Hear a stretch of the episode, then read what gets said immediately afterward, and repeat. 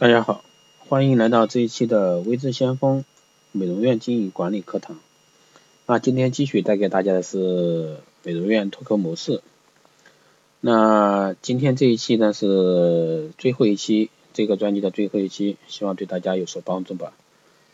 那用促销吸引顾客进店，那我们经常会看到各种美容院的一个促销，各种方式方方法都会有。那各个地区不同，美容院的一个美容院的一个经营情况不同，那么它的一个促销是不一样的。那第一个就是渲染促销活动信息，在门店入口处呢，通过 POP、宣传单、条幅等方式介绍店内的一个促销活动。那有调查显示呢，顾客受到化妆品店或者说美容院店的一个宣传气氛感染。而进入其内的一个几率基本上为百分之四十。那门店利用海报、POP、旗旗帜、引灯、气球、花束等等造势，引人注意，效果呢也显著。当然，还有的地方甚至搭上舞台，对吧？在店门外搭上舞台。那当然，这个就根据你的一个店面的一个情况来来设定了。第二个呢是开展促销活动，吸引顾客。那有些化妆品专卖店呢，开展空瓶换购的活动，选了几款夏季，比如说防晒霜呀、洗面奶呀、洗发水呀、沐浴露啊等等，以震撼价冲破消费者的一个心理底线。也就是说，这些产品都是不挣钱的，以一个吸引消费者，来给到一个让顾客觉得这是非常便宜的一个机会。那每款产品呢，象征性的收一至两元，甚至一分两分，并且承诺。同类产品空瓶，洗面奶空瓶只能换洗面奶，以此类推。那加标注的价格呢，就可以买走所要的一个产品。例如，举个例子啊，价值十八元的洗面奶，只要顾客持洗面奶空瓶拿一分钱就可以买走，并且规定其他品牌都可以加几分钱兑换该店的同类的一个产品。这个目的呢，就是换取顾客一些信息啊，换取顾客一些信息。当然，顾客来换的时候需要他填一张表。这样的话才能做到一个切实有效，而不是说，哎，真的就拿个空瓶，好拿了一种，这个的话没有任何意义啊。所以说，在这一块的话，大家需要去把握一下。目的呢是把原先消费其他品牌的顾客争取过来，变成自己的顾客，这个一定要注意啊。当然，日化店的话就有日化店那一套，就不存在啊。但是专业美容院的话，你就要需要注意一下，并且呢注明换购产品的一个数量，并且限定每人换购的频数。那这一促销活动呢，一经推出呢，基本上都会受到顾客一个热烈欢迎啊。特别是比如说你拿个空瓶来加一块钱，对吧？这个基本上都会顾客都会受欢迎的。特别是一些高端品牌的，对吧？我就是拿这个产品来做这个活动，那顾客就觉得，哎，这家店是实在的，那值得我去一趟。特别是一些高端顾客啊，你要吸引他们来。那如果说你是很便宜的一个洗面奶，或者说一个。防晒霜啊，或者各种之类的，那这种的话，你给到顾客感觉，特别是一些高档顾客，那不可能就为了你那那几十块钱的东西过来，对吧？所以说这一块的话，一定根据一个店面基本情况去做改动。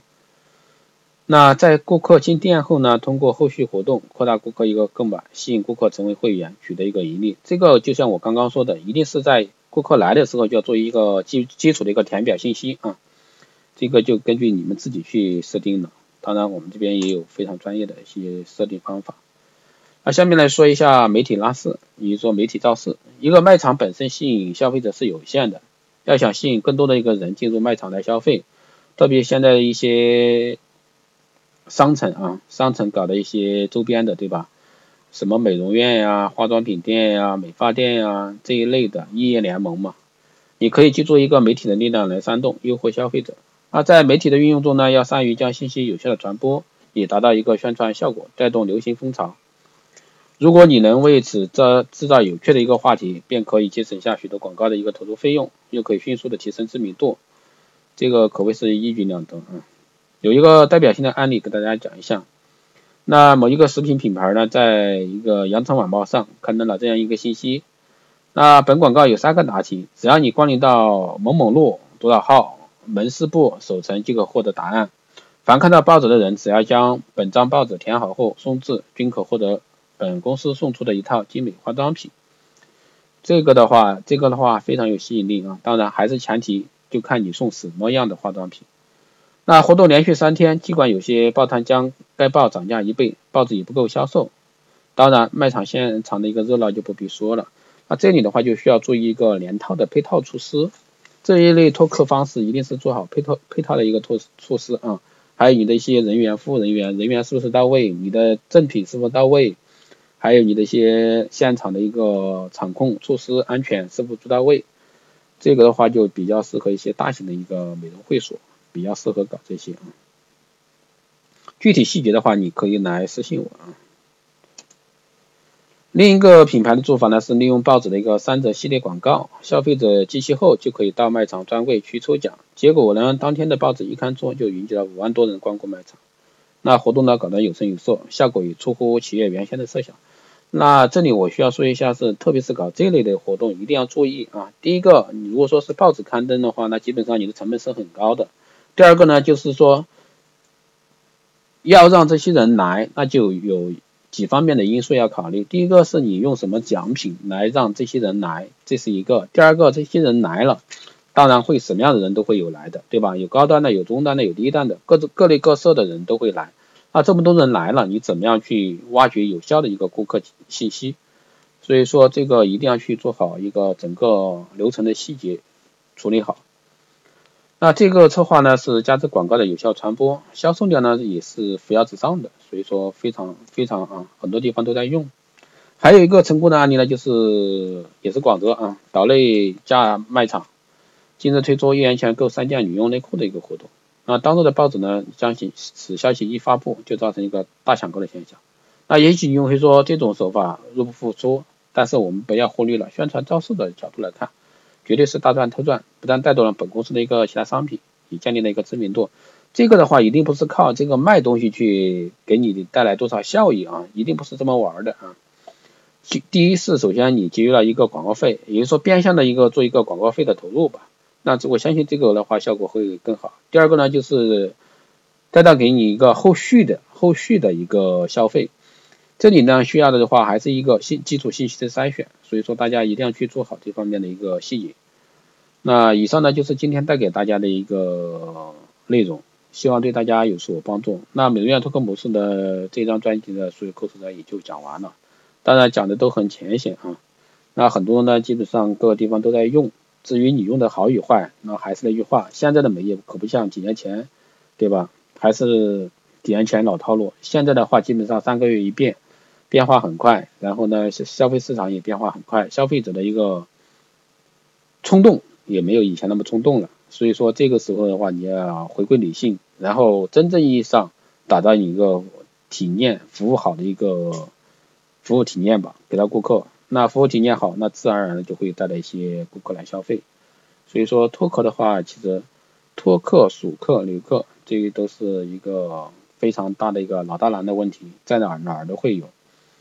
因为现在的美业都是非常急功近利的，现在人嘛，很少人又愿意去做那么细节的一些工作，就想印广告，对吧？印活动，一场活动就想达到多少多少万，那你都不想做一个连环性的一个持久性的一个销售链条，光搞一个一次性的促销，没有形成一个链条式的一个促销，那这种的话，拓客带来是没有任何意义的。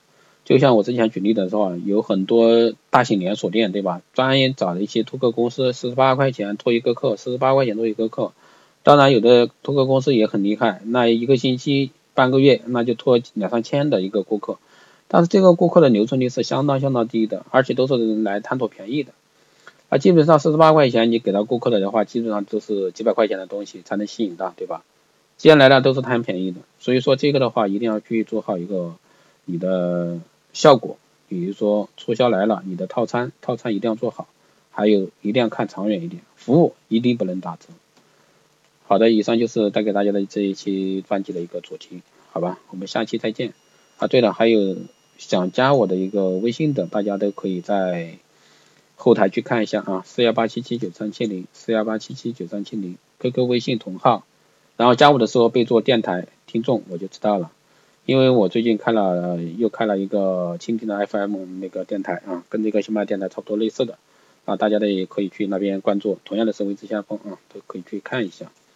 当然那个平台跟这个平台有点不一样，那以后呢我都称为通知为电台听众，所以说你们要加我的时候一定是去备注一下，因为最近加我的人特别多特别多，然后基本上都是已经报微信号报满了，所以说你一定是备注备注你的一个来源，然后快速通过，要不然我是不会通过的，因为加了进来我要去删麻烦，好吧，因为时间确实每天都很紧。好的，这期就这样，下期再见。